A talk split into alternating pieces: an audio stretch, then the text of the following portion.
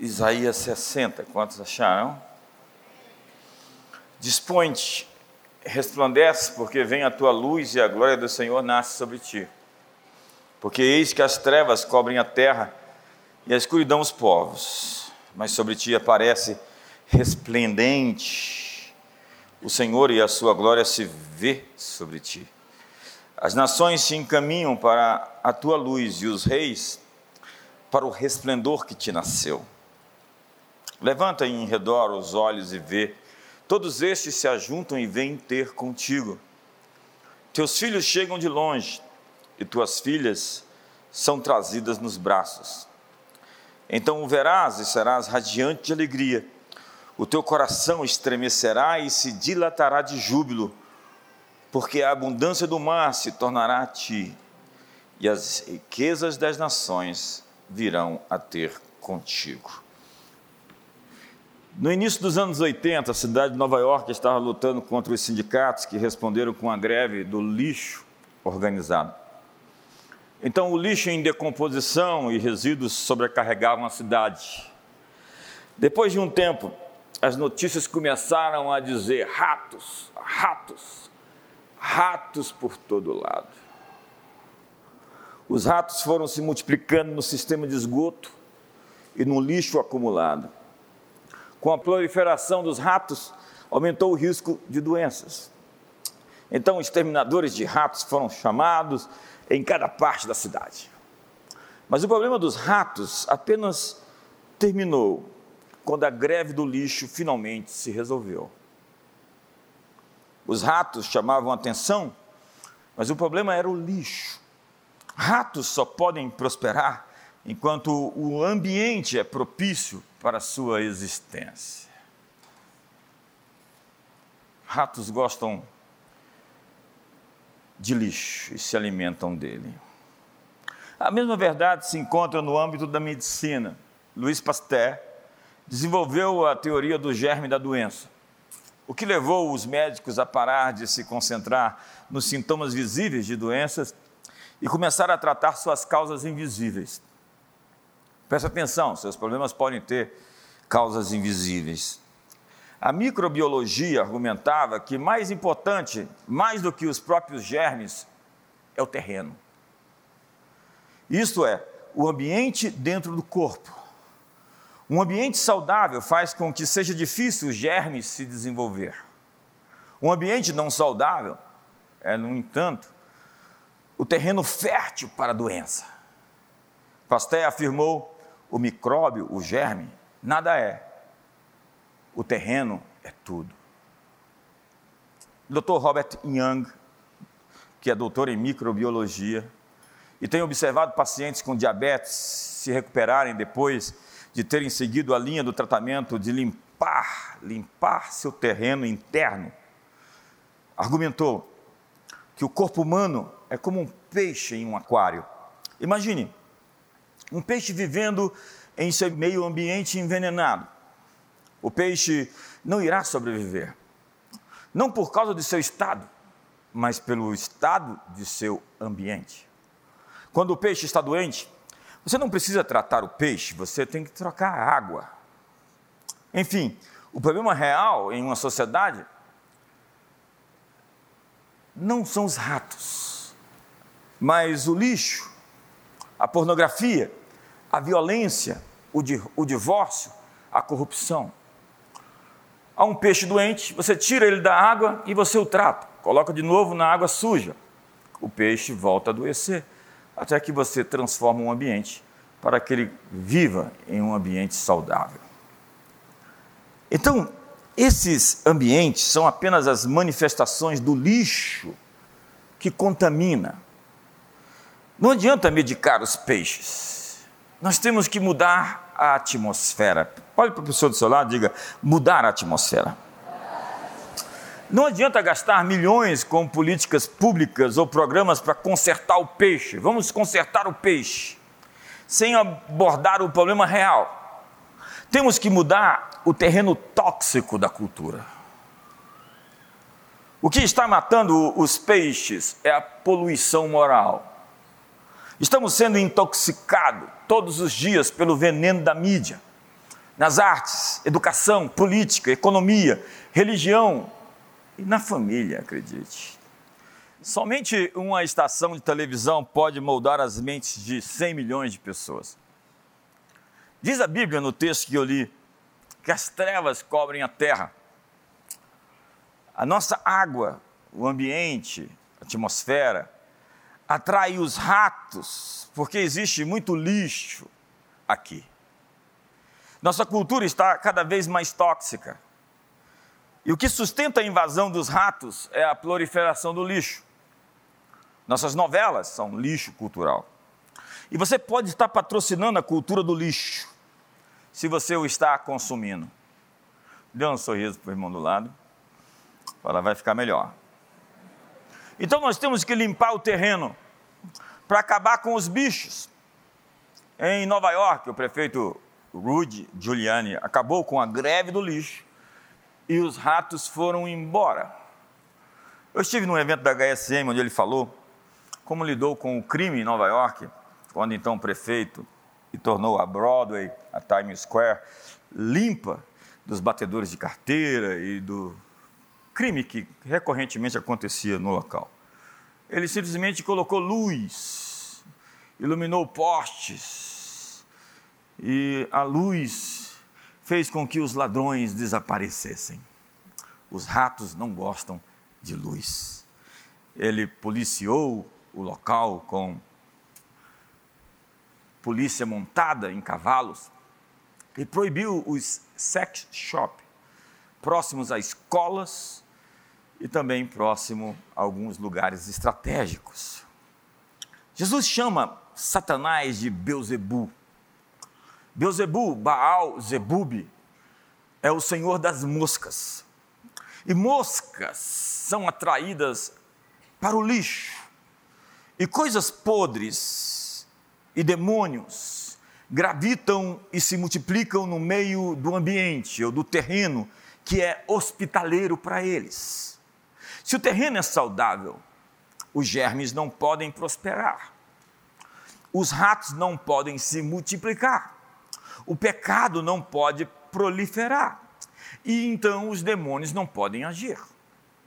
Para limpar o problema, devemos remover o lixo das crenças, dos comportamentos destrutivos. Não é suficiente expulsar demônios das pessoas. Demônios são colaterais. Ah, mas pastor, cristãos não podem possuir demônios. É, mas algumas vezes os demônios possuem cristãos. Tem gente que fala assim: não fala de demônio que eu começo a ficar torto. Então eu vim aqui lhe dizer: limpe o lixo da sua vida. Não ande com pessoas que intoxicam você. Não ouça músicas que lhe deformam emocionalmente, essa sofrência.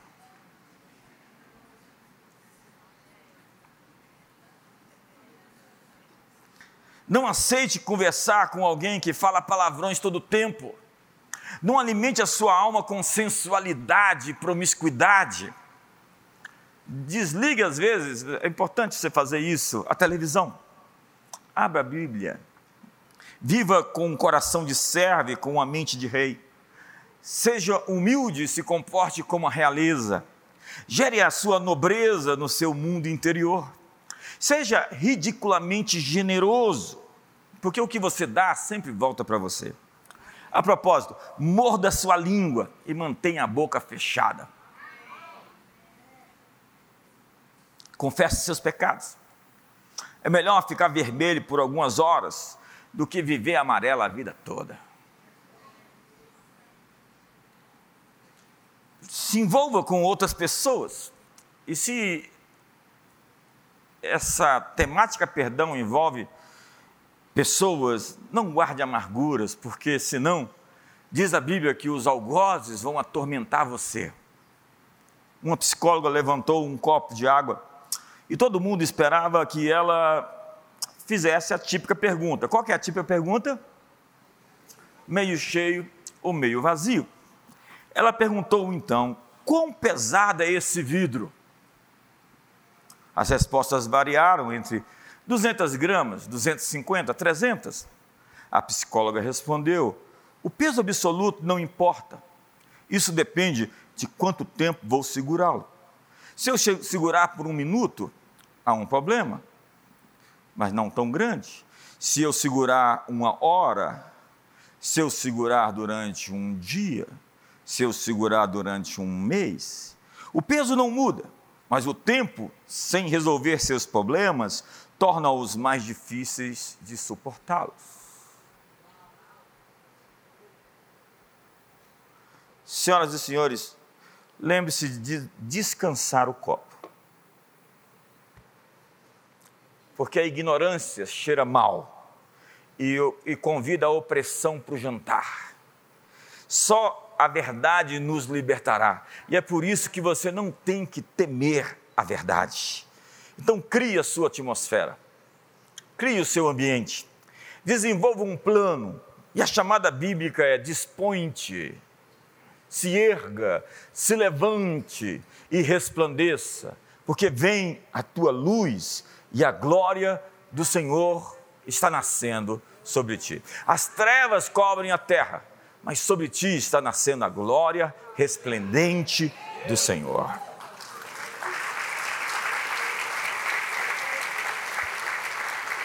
E a Bíblia diz: Não vos conformeis com esse século, mas transformai-vos pela renovação das vossas mentes.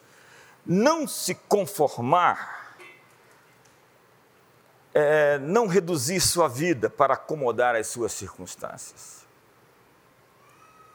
Ao invés de transformá-las, tome uma decisão hoje de ser a pessoa que muda as coisas, que molda as coisas, que modela as coisas. Nós somos arquitetos culturais.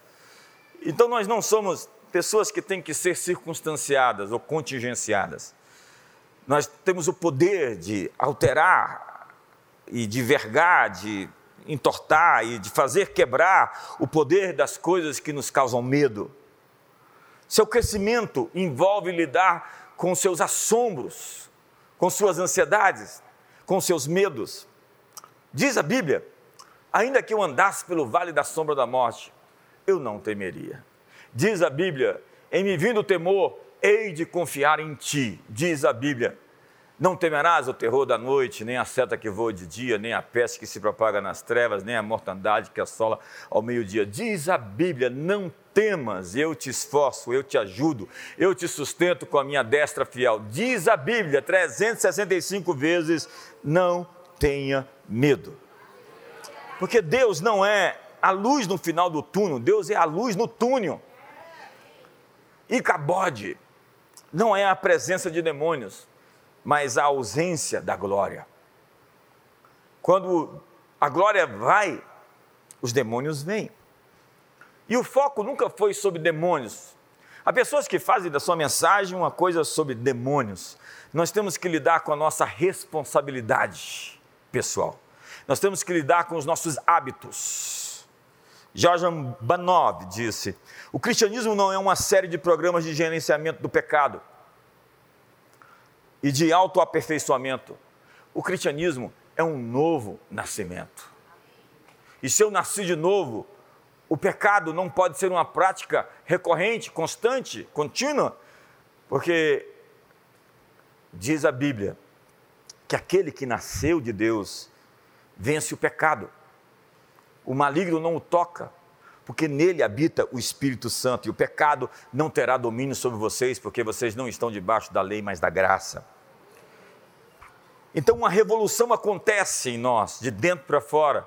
Não é uma lavagem cerebral, eu preciso aprender algumas coisas para reforçar o que existe dentro de mim, para ativar o que eu sou, mas dentro de mim está brotando a vida de Deus e tomando conta dos meus sentimentos, dos meus pensamentos, dos meus sistemas de crença. Dispõe-te e resplandece. Porque as coisas boas não acontecem apenas porque são boas coisas. As coisas boas acontecem porque alguém na terra disse amém ao que está sendo dito no céu. Você pode julgar sua próxima promoção pelo tamanho da oposição que aparece para tentar impedi-lo. Mas quando você está avançando, Deus já deu-lhe o lugar onde você está prestes a ir. E diz a Bíblia Em Josué capítulo 1, verso 3: Todo lugar que pisar a planta do seu pé, eu vou-lo tenho dado por herança. Ei, onde você está indo no futuro, Deus já lhe deu no passado. Eu vou repetir isso. Onde você está indo no futuro, Deus já lhe deu no passado. Seu destino profético já foi decretado antes de você chegar lá. E o desafio é aparecer ao encontro que foi marcado com Deus. Ei, você tem que colocar o seu pé no lugar onde Deus te chamou para estar. Mas lembre-se, lembre-se, tem que tirar o lixo, senão os ratos vão aparecer. Há um alerta em Josué capítulo 7. Diz a Bíblia que depois que eles derrubaram os muros de Jericó, eles foram para um outro enfrentamento, dessa vez foram lutar contra os moradores de Ai.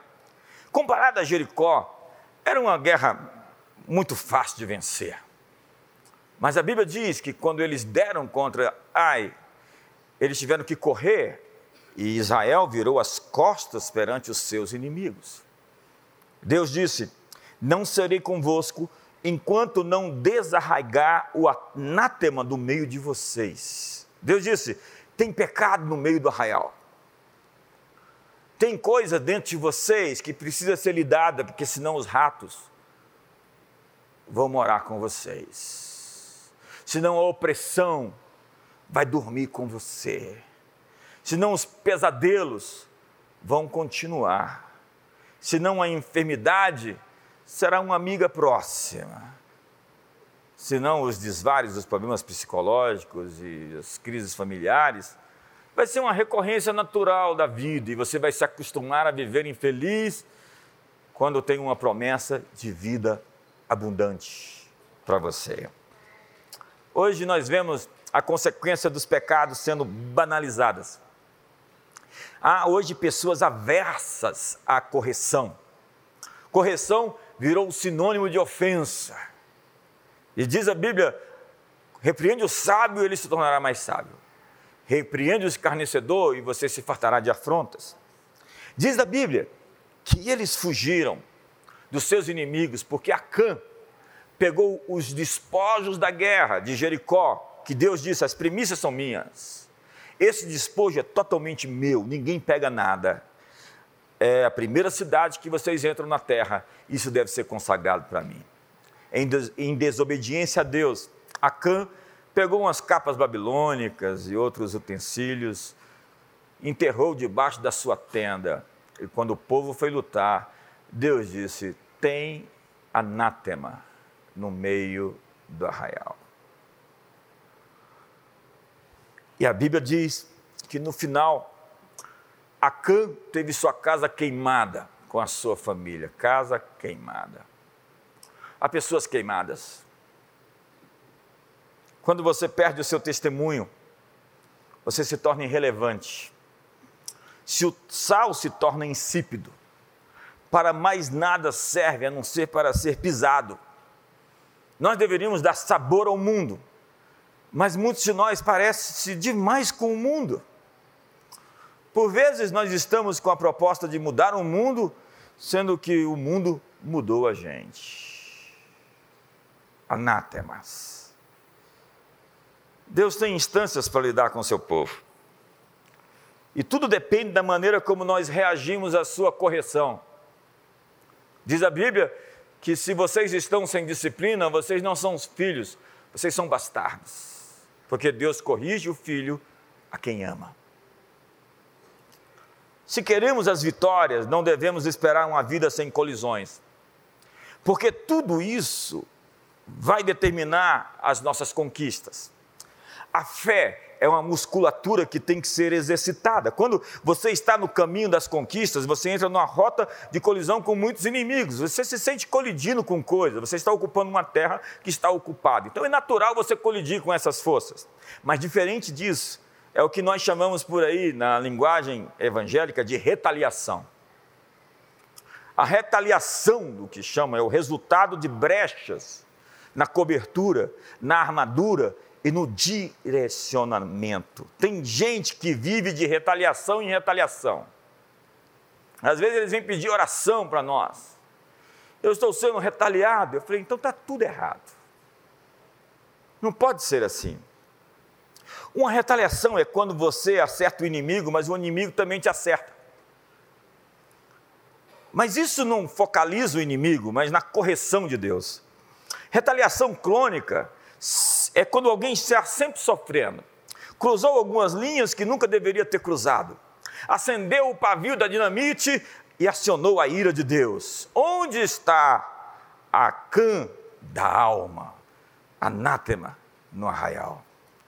Senhoras e senhores, hoje é o dia de passar o SLU do céu e levar seu lixo embora.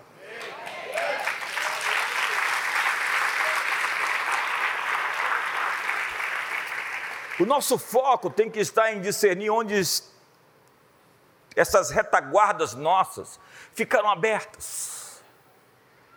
Às vezes estamos expostos. É o pecado corporativo, uma medida de fermento levada a toda a massa. Nós não podemos ter na liderança pessoas que têm lixo guardado. Pessoas que está cheia de um terreno propício para os germes proliferar.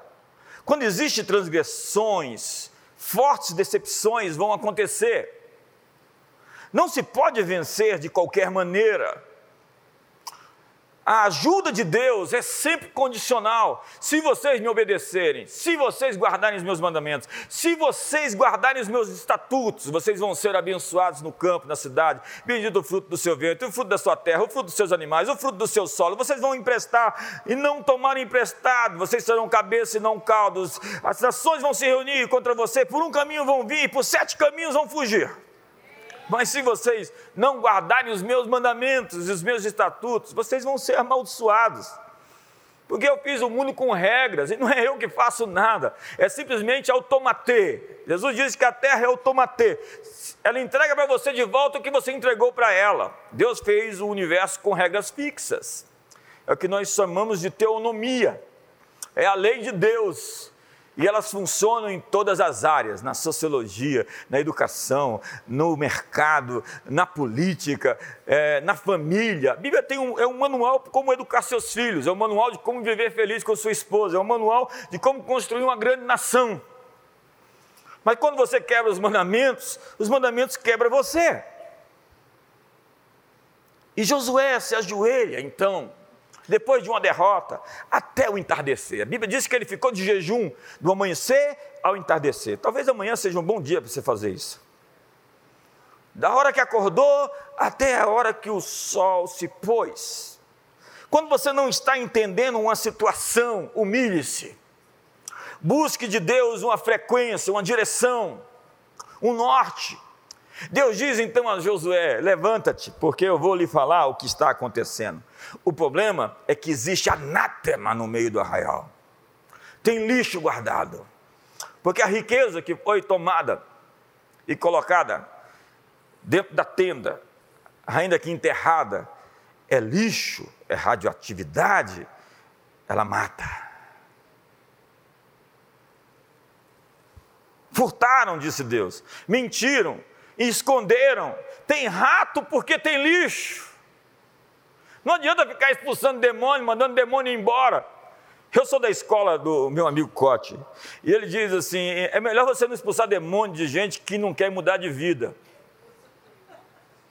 Porque os demônios vão voltar para essa pessoa e às vezes eles trazem sete mais. Diz a Bíblia. Deus diz: Acã pecou. Não, Israel pecou. É incrível, porque o pecado de Acã trouxe prejuízo para todo mundo.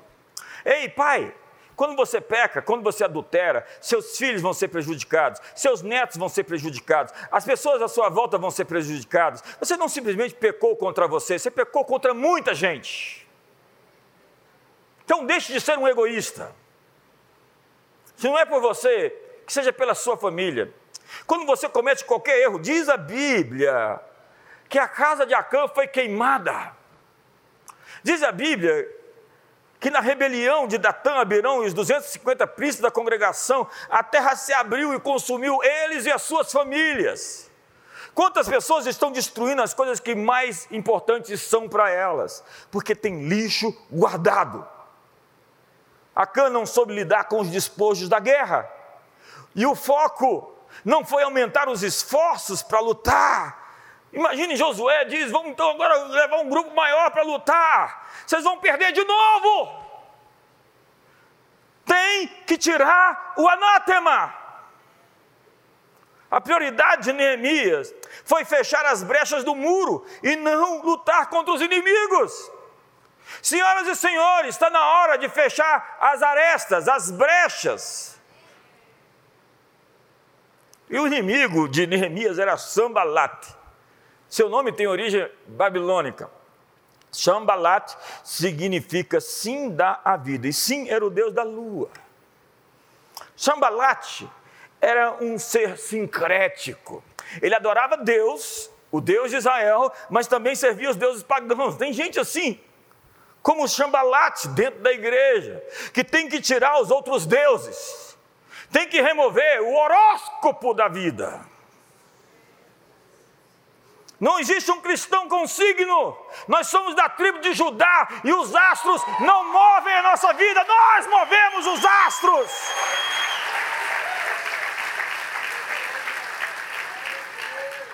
De dia não te molestará o sol, nem de noite a lua. Então apaga do perfil ainda, pode ser agora. Eu sou de câncer. Você não pode acreditar em horóscopo que guia a sua vida os astros e acreditar que Jesus faz a mesma coisa. Você tem que aceitar Jesus como seu Senhor e Salvador, seu guia, seu Deus, seu Rei, seu tudo. Ou abrir mão dele e ficar com seu horóscopo. Está na hora de jogar o lixo fora. Tobias era o outro inimigo de Neemias, era o Amonita. E Amon, você sabe quem é Amon? É o filho bastardo do incesto, de Ló com as suas filhas. Você conhece a história? Eles saíram de Sodoma corridos, chegaram em um lugar e as filhas de Ló aprenderam lá naquele seriado que passava no streaming da, da, da, de Sodoma e Gomorra. Como embebedar o pai e fazer sexo com ele. Então Ló ficou bêbado, teve relação sexual com suas filhas e nasceram dois filhos, um de cada, Amon e Moabe. E Tobias é o Amonita. Então nós estamos falando de uma estrutura de abuso de alcoolismo e de desonra. Tem que tirar o lixo de casa. E o outro inimigo é Gersen, o árabe. E nesse caso estamos falando de um espírito de orfandade, um espírito de rebelião. Jesus disse: Eu vos dou autoridade para pisar sobre serpentes, escorpiões, sobre todo o poder do inimigo. Nada absolutamente vos causará dano. Autoridade, para alguns, é sinônimo de abuso. Autoridade, para alguns, é sinônimo de injustiça. A mentalidade de um escravo vê a liderança sob a ótica da tirania. Todo ser que se vê como escravo pensa em qualquer liderança como um tirano. Você não conhece lá o meu líder daquele outro tempo. Ele era um déspota. Ele tinha esqueletos debaixo do púlpito. é hora de eliminar o anátema. A retaliação, a dita retaliação, não é o preço do ministério. Não dá para ir para a guerra assim, tipo peladão, sabe? É difícil pisar num ninho de escorpião descalço. Com a mesma força que você pisou no escorpião, o ferrão entra em você. A guerra é uma guerra de armaduras. E nós temos que estar revestidos do Senhor. Nós temos que tomar a verdade como cinturão, a justiça como a coraça, o escudo da fé, o capacete da salvação, os calçados da paz e a espada do Espírito. Orando em todo o tempo no Espírito e para isso vigiando por todos os santos, como diz Efésios capítulo 6. Guerra tem relação aos despojos e Davi estava revestido do Senhor. Vocês vão morar em cidades que vocês não edificaram. Vocês vão tomar a água de cisterna que vocês não cavaram. Vocês vão ter vinhas que vocês não plantaram. Se Deus te enviou, te chamou, não importa o tamanho dos inimigos. Importa se você lidou com os lixos, com os pecados. Quem encobre as suas transgressões jamais prosperará. Aquele que as confessa e deixa encontra misericórdia. A mulher pega em fragante adultério, Jesus disse: vai e não faça de novo. Deus tem levantado essa igreja para ser um exército de guerra.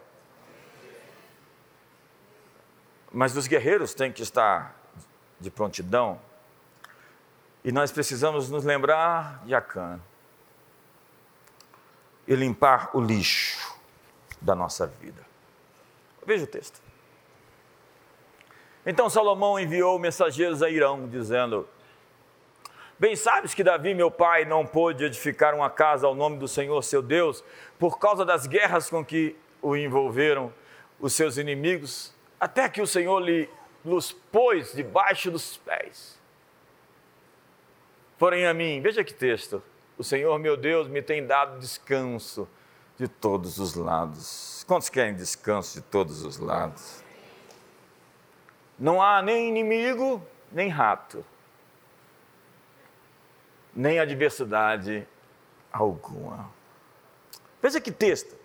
Não há inimigos e não existem ocorrências malignas.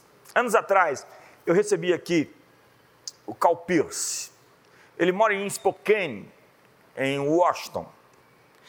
E ele me disse, e disse para nós, que nas montanhas da cidade dele tem um fenômeno estranho. Há um ponto na montanha onde os répteis, as, os répteis, as cobras não passam. Há exatamente um lugar onde todas as cobras ficam dali para trás. Eles chamam isso de a linha da cobra. Há um lugar onde o inimigo não pode ir. Há um lugar onde o inimigo perde a sua voz. Existe um lugar onde o inimigo, o mal e a tormenta não podem te alcançar. Aquele que habita no esconderijo do Altíssimo, a sombra do Onipotente descansará.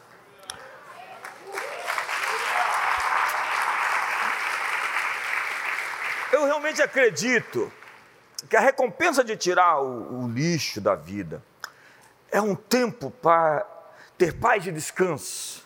Como disse o livro de Atos, capítulo 8. A fim de que da presença do Senhor venham tempos de refrigério. Põe o verso 19 para mim, por favor, que é o contexto do texto. Arrependei-vos Pois, e convertei-vos para serem cancelados os vossos pecados, a fim de que, da presença do Senhor, venham tempos de refrigério. Diga comigo, tempos de refrigério. Pedro estava falando esse sermão no dia de Pentecostes. E ele falou sobre uma mudança de mentalidade que traria um novo tempo de paz. Quantos querem um novo tempo de paz? Deus colocou Adão no jardim, o jardim do Éden. E as instruções de Deus foi para cultivar e guardar o jardim. Cultivar vem de culto, cultivar vem de cultura. O homem é um produtor de cultura. E guardar o jardim seria ser uma sentinela contra invasores. Senhoras e senhores, nesse caso, alguém entrou sorrateiramente dentro do jardim uma serpente. E você sabe o resto da história. Hoje é seu dia, sua hora de guardar e cultivar o seu jardim, de tirar o lixo da sua casa, de impedir com que a cobra, a serpente, entre no seu sistema de crenças, através daquele computador, através daquele relacionamento, através daquela ligação. O jardim hoje é a sua mente. é a sua família, o seu ministério, os seus relacionamentos. E Deus está estabelecendo o seu perímetro. Deus está te dando uma geografia. Quantos acreditam que isso é verdade? E Ele está traçando uma linha onde o inimigo não pode ultrapassar. Eu gosto disso, hein? A não ser que você permita. É sua hora de vigiar o jardim. É sua hora de dizer que uma serpente não vai entrar na esfera dos meus pensamentos. É sua hora de dizer aquilo nunca mais vai acontecer outra vez. É hora de você declinar, abdicar de alguns relacionamentos que são na sua vida tóxicos, envenenadores e destruidores da sua fé, da sua solidez, do seu caráter, da sua confiança da sua salvação. Deus está colocando limites para o inimigo hoje, eu creio nisso. Há uma parceria hoje com Deus sobre isso? Há um lugar na presença de Deus onde a miséria não pode lhe alcançar. Tem uma música, há um lugar. Na presença de Deus, onde a doença não vai te alcançar. Dispõe-te e resplandece porque vem a tua luz e a glória do Senhor nasce sobre ti, porque as trevas estão cobrindo a terra. Tem dúvida disso? E a escuridão os povos, mas as trevas não é a notícia.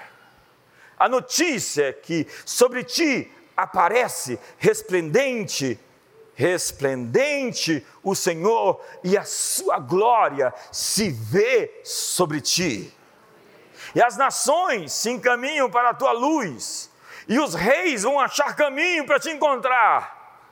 Os reis vão procurar. Esse texto descreve um tempo em que o céu e o inferno intensificam sua ocupação na terra. Ei, ei, está ficando mais escuro.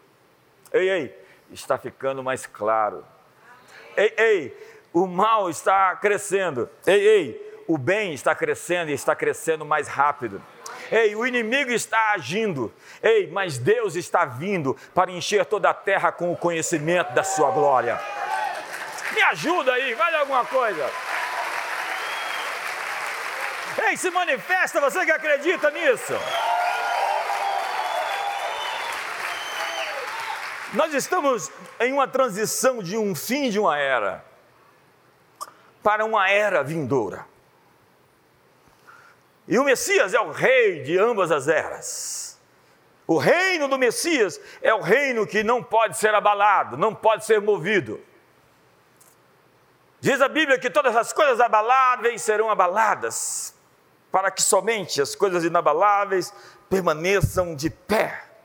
Por isso diz Hebreus que é hora de servir a Deus, dentro do contexto, de modo aceitável, com reverência e temor. Ei, olha para mim, é hora de servir a Deus de modo aceitável, com reverência e temor. É hora de deixar de brincar de igreja. É hora de deixar de, brincar, de brincar com o cristianismo. É hora de deixar de brincar de família. É hora de deixar de brincar com o mundo espiritual, com o Espírito Santo, com os dons. É hora de parar de brincar com a sua vida.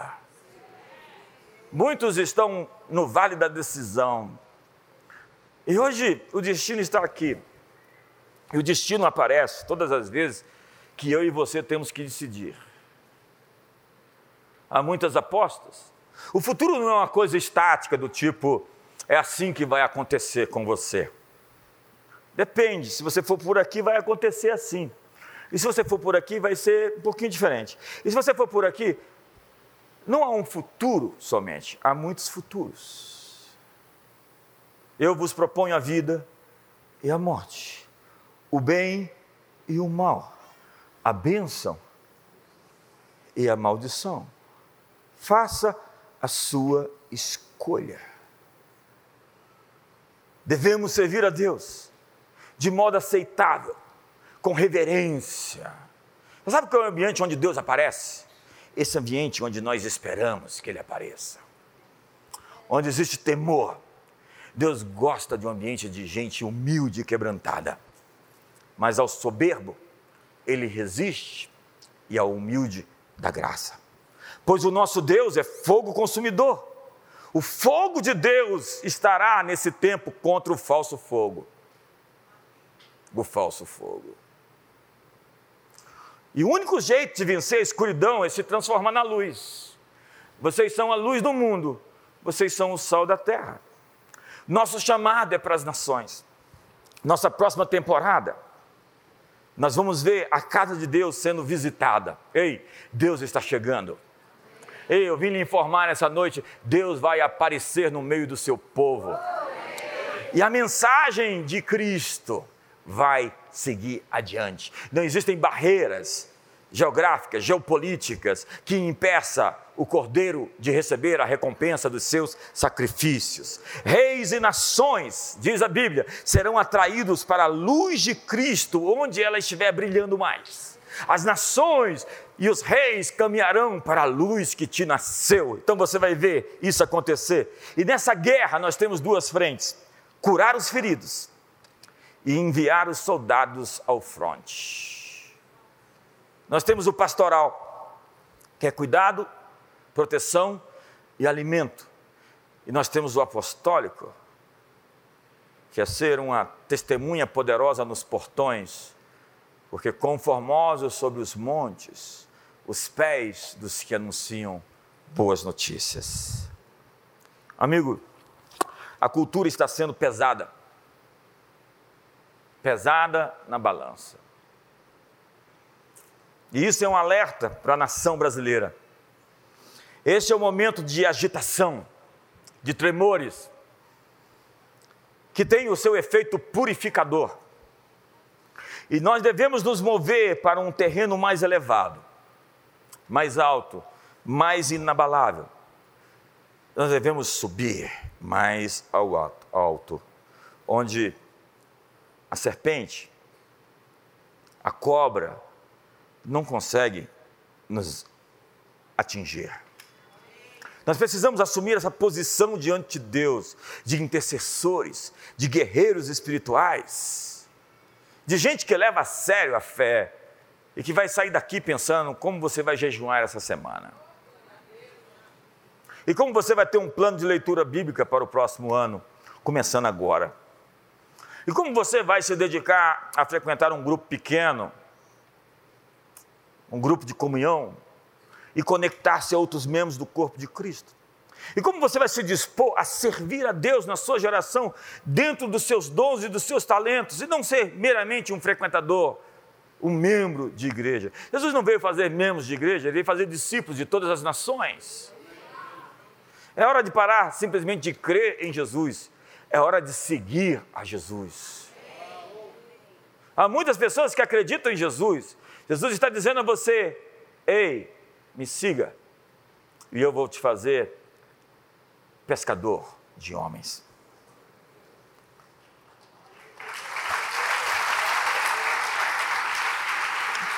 A mensagem que eu tenho é o tema da conferência global: é que Deus está preparando um povo, um povo dentro do povo.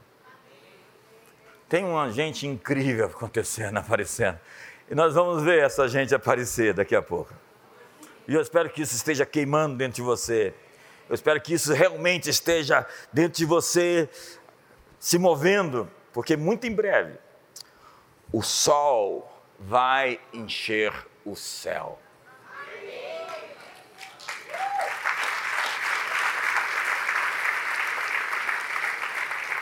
Deus está dizendo: eu estou ajuntando vocês para fazer uma igreja que é flexível e não rígida, que é unida e não polarizada. Não se trata de ou isso ou aquilo, e sim isso e aquilo. Uma igreja que é regional e global, que tem fé e obras, homem e mulher, sabedoria e zelo, jovem e velho, profundo e amplo, teológico e prático, habilidoso e apaixonado, grande e pequeno, proclamação e afirmação, alcance e ensino, espírito e verdade, que ajunta e que envia, discipulado e evangelismo, pequenos grupos e grandes cultos. Nós frequentamos e nós servimos, damos e recebemos. É misericórdia e é verdade é graça e obediência, é engraçado e é sério. Tem ordem e tem liberdade. Tem prosperidade e generosidade. Existe flexibilidade e estrutura. Longevidade e sangue novo. Forte e suave. Líderes e seguidores. Aconselhando e libertando. Ativamos coisas para hoje e acreditamos no amanhã. Hospital e centro de cuidado com aspectos organizacionais e organismo vivo, fé e orçamento, confiabilidade e liberdade, tradição e contemporâneo. Temos cura e utilizamos também a medicina. Temos educação e revelação. Temos espontaneidade e ordem. Temos responsabilidade e hierarquia. Submissão e supervisão. Contato e caminhada. Santidade e reverência. Oramos e agimos. Vitória e triunfo. Não se trata mais de ou isso ou aquilo. Não precisamos ser polarizados mais, precisamos ser unificados. Trabalho e dever. Precisamos de uma geração que se levanta e diga: atente-se, ele está fazendo algo novo. E assim o mundo saberá que somos uma igreja que é um, unificada, pelo amor que temos um pelo outro, no nome de Jesus. Fique de pé essa noite. Eu quero que você coloque nos seus planos para essa semana arrumar um amigo. Eu tenho medo de gente sozinha. E falar, meu amigo, eu preciso de você para ir lá em casa e carregar uma tonelada de lixo comigo e levar embora.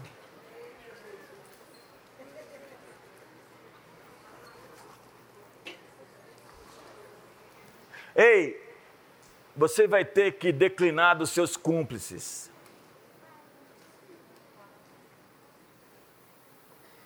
Quem peca com você, pecará contra você. Está escrito, vai ser lá na outra esquina, tá? Espera. Está um silêncio aqui hoje, gente. E os anjos já estão se movendo aqui, olha só. Está sentindo? Você não consegue perceber? Atente-se, eu estou fazendo algo novo. E chegou a hora de crescermos. Não é mais a próxima coisa, é a coisa nova. Não é sobre nós, é sobre Ele. Feche seus olhos hoje.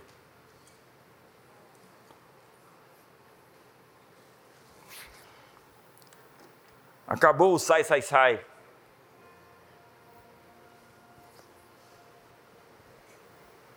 não é show Satanás. É Satanás, você não tem nada em mim. Se você teve, não tem mais. Feche seus olhos hoje.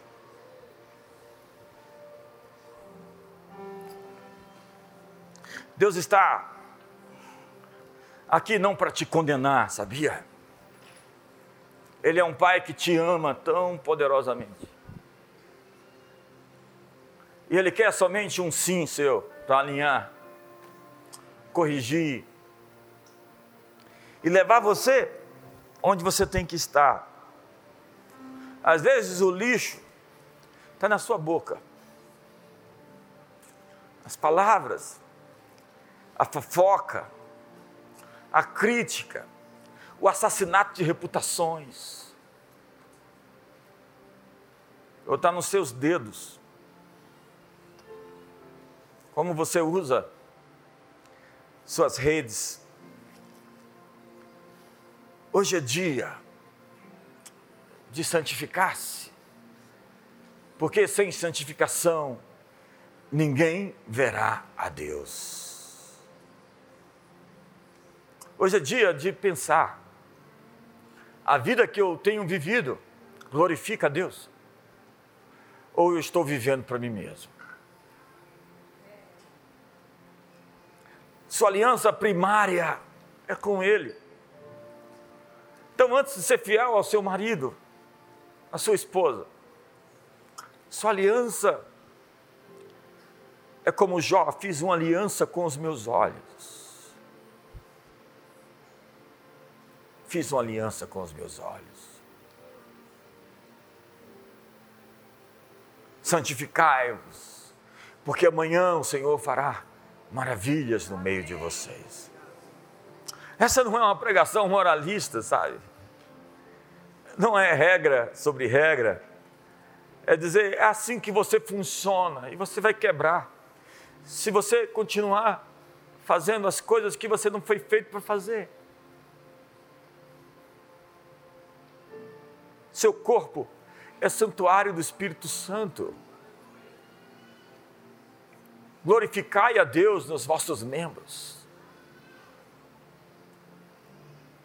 Sua mente é o lugar onde você deveria guardar sabedoria, conhecimento, entendimento, e não poluição pornográfica. Não essas imagens que depois ficam se repetindo na sua mente.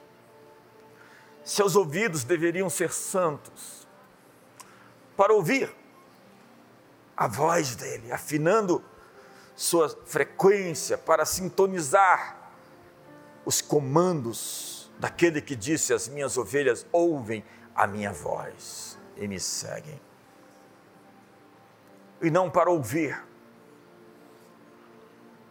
sacrilégios, blasfêmias, cólera, ira, amargura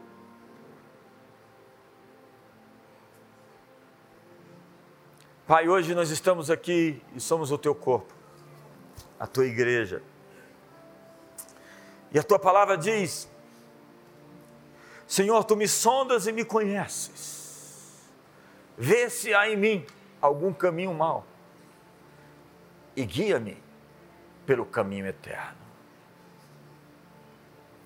Hoje alinha meu coração com o teu, que a batida do meu peito esteja em sincronia com o teu coração, com o teu peito. Eu ofereço meus olhos para que tu vejas. Vejas através de mim. Sente a compaixão, a misericórdia com o meu coração. Usas as minhas mãos. Sou teu consagrado, dedicado. Te chamo de Senhor e sou teu servo. Porque, como servo, estou pronto a te obedecer. Como queres me guiar? Como queres me conduzir? E se eu me desviar para a direita ou para a esquerda, eu sei que ouvirei a tua voz dizendo: Este é o caminho, andai por ele. Hoje, Senhor, corrija os nossos desatinos, liberta-nos das nossas apostasias. Cura, Senhor, nossa rebeldia. Hoje nós nos prostramos, porque o Pai procura verdadeiros adoradores, que o adoram em espírito e em verdade. Hoje, diante do trono, nos rendemos. Nós não lutamos mais contra Ti, nós sucumbimos, declinamos nós simplesmente paramos de lutar, porque a fé é uma entrega e não um esforço. E hoje chamamos a Ti de Senhor, de Rei. Isso não é apelido, isso não é uma expressão religiosa, isso é o nosso coração rasgado, aberto e pronto para dizer: reina Jesus, governa as nossas vidas, governa as nossas casas, as nossas famílias. E nos dá, Senhor, os olhos para ver, como sentinelas que somos, e proteger os nossos jardins da infiltração demoníaca. E leva-nos, Senhor, a esse lugar, a esse lugar de proteção, a esse lugar de força, a esse lugar de vitória, a esse lugar de provisão, a esse lugar onde a cobra uma zona livre de ratos, zona livre de serpentes, zona livre de anátemas, zona livre. Dias atrás eu recebi um amigo aqui. Ele é norueguês e nos contou a história que aconteceu com um piloto de um avião, onde tinha um rato dentro da aeronave. Era um avião bem básico. E o rato começou, começou a comer os fios. E ele viu que aquele grande rato estava comendo os fios e que aquilo iria provocar a queda do avião. E ele disse: Eu não podia sair da cadeira, porque o avião ia cair. E o que ele fez? Ele empinou o avião para cima e subiu. Começou a ter uma grande dor de cabeça, mas subiu. Subiu. Subiu e o rato explodiu. Porque o rato não suportou a altitude Diga comigo, zona livre de ratos. Hoje o que Deus está querendo nos dizer é que é hora da gente subir, subir e subir. E há um lugar onde os ratos não vão conversar com você mais. há uma frequência onde o inimigo não vai ter mais acesso e controle à sua mente para lhe oprimir e lhe deprimir.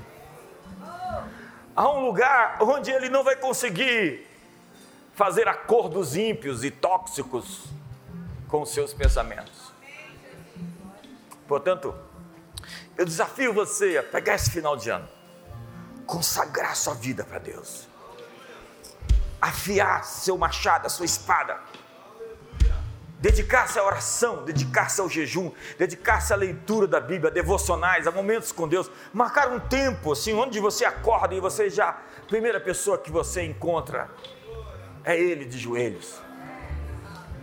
Lendo a Bíblia. Procurando um grupo de comunhão onde você vai se juntar com outros irmãos que estão na mesma frequência. Cuidado que alguns não estão fora dessa zona dos ratos. Alguém em casa? Diga comigo, zona livre de ratos. Então você vai ter que procurar aquela pessoa e falar, ó, zona livre de rato. Não manda mensagem e fala, o bicho está falando de você. Tem gente que faz isso aqui, no culto mesmo. Diga, zona livre de ratos. Vamos subir. Levante as suas mãos. Mais uma vez, eu ainda tenho tempo. Feche seus olhos. Talvez você não conheça o Santo dos Santos até hoje. Talvez você não teve essa experiência com Deus. Mas o Espírito Santo quer te tocar essa noite. Feche seus olhos hoje. Feche seus olhos agora e concentre-se. Busque uma experiência mais alta. Busque subir nesse lugar. Diz a Bíblia que ele habita no alto céus e habita com quebrantado e contrito de coração. Deixe que seu Espírito hoje te toque. Você conhece o Espírito Santo? Permita que o Espírito Santo hoje fale com você. Abra os seus ouvidos, abra o seu coração e seja tocado por Deus. Suba o mais rápido que você puder. Conquiste a sua montanha. Cale-se e seja visitado por Deus. Permita-se ser tocado. Cada um de nós deve a essa geração um encontro com Deus. É mais do que uma religião, é mais do que uma filosofia. É um encontro, é um relacionamento. Não é ouvir falar de Deus, é conhecê-lo é experimentá-lo, é senti-lo. Deixe que o Espírito Santo consiga lugar, espaço, geografia no seu coração. Deixe que Ele lhe quebrante, que Ele quebre as resistências que você tem dentro do seu coração, os nós, as cadeias que prendem a sua alma. Seja livre para ser o ser, o ente, a pessoa que Ele lhe desenhou para ser, para viver a história que Ele escreveu a respeito da sua vida, para ter os contatos, os relacionamentos e fazer as coisas que você nasceu para fazer. Essa será uma estação de conquistas que começam dentro de você onde você está subindo a montanha do eu, a montanha de você mesmo. E você está conquistando os territórios, as regiões mais profundas, a essência da sua personalidade.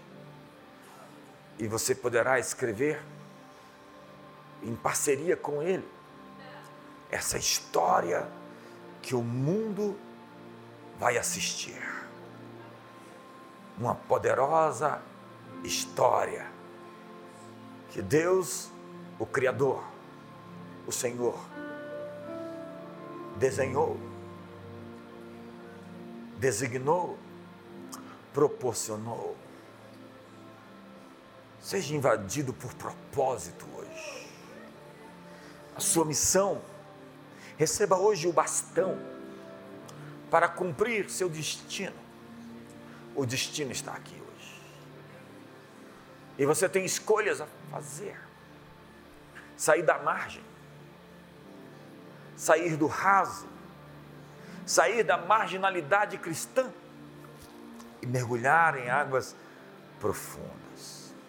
Decidir se abrir, ter comunhão, amizades, relacionamentos, encontrar gente como você Leões andam com leões. Voar alto com as águias que Deus enviou até você. Viver a experiência profunda do novo nascimento. Diga comigo, Senhor Jesus. Entra no meu coração. E me faz nascer de novo. Põe o teu espírito dentro de mim para que eu viva a tua vida. Hoje eu te aceito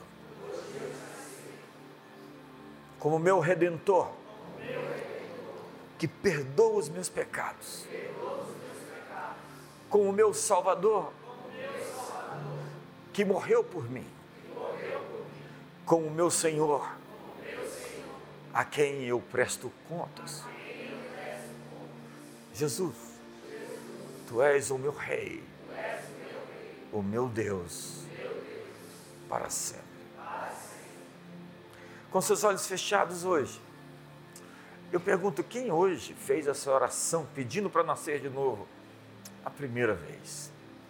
Com seus olhos fechados, levante a sua mão. Você que fez a primeira vez essa oração, levante alto, bem alto.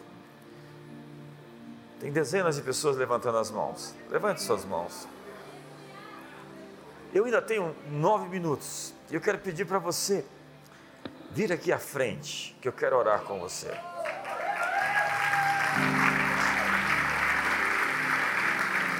Pode sair do seu lugar. Você está a algum passos um encontro. O destino está aqui, você está tomando decisões que vão mudar para sempre a sua vida.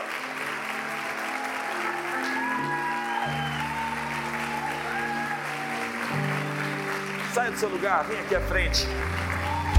Você que quer seguir Jesus.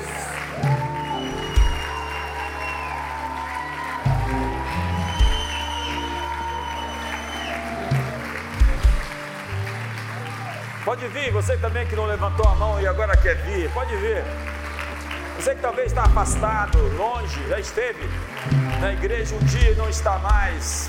se afastou. Pode vir, Deus está chamando você. Celebre a Deus, porque os céus estão em festa. Os céus estão em festa. Há uma festa hoje. A alegria dos céus. Os anjos fazem festa. A alegria dos céus, a alegria na terra.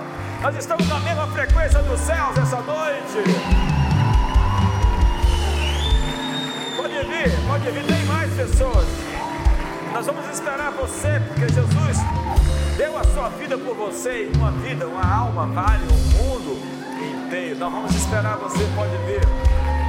Tem mais pessoas vindo. Celebre a Deus, porque mais pessoas estão chegando. Abra os corredores para as pessoas passarem.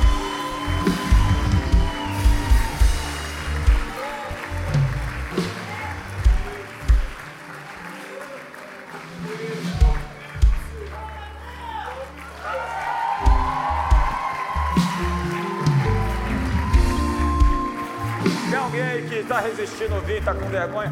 Leve essa pessoa para aqui, traga ela até aqui. tem vergonha de você. A Bíblia diz que nesse momento que você confessa Jesus, Jesus se levanta e confessa você e chama você pelo seu nome. Sabe o que está acontecendo no céu agora? É o que a Bíblia diz: Jesus está falando o seu nome aos anjos, ao Pai, aos seres do universo. Seu nome está ecoando nos céus. Levante suas mãos para cá. Ore por essas pessoas. Ore por cada uma delas e peça hoje que o Espírito Santo confirme. E encha-as de vida, e encha-as de transformação, e encha-as de salvação, e encha-as de desígnio, de propósito, que elas vivam a vida que foram vocacionadas, que elas façam o que nasceram para fazer, que elas se manifestem com atos poderosos, obras que o Senhor preparou de antemão para que eles e elas andassem nelas. Nós liberamos hoje a vida eterna. O Espírito Santo dentro de você, o Espírito Santo morando e habitando dentro de você, a vida de Deus em sua vida. Hoje nós liberamos a vida eterna.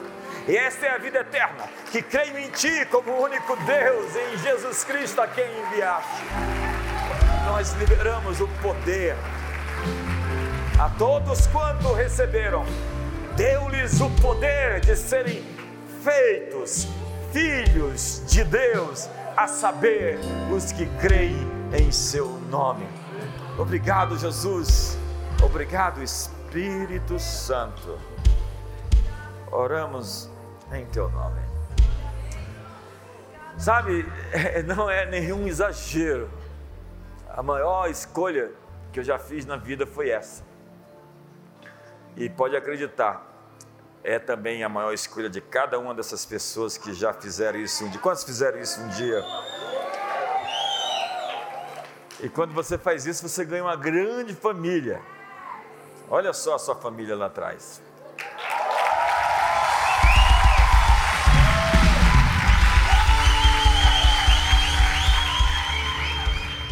Quantos sabem que tem algo a fazer essa semana? Se eu ver essas mãos levantadas, eu abençoo sua vida para resultados que você não teve até hoje. Para um final de ano incrivelmente poderoso. Você lutou muitas batalhas até aqui, mas tudo foi uma preparação para chegar nesse momento.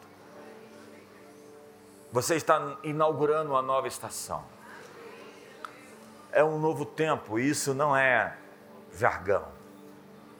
Isso é profético.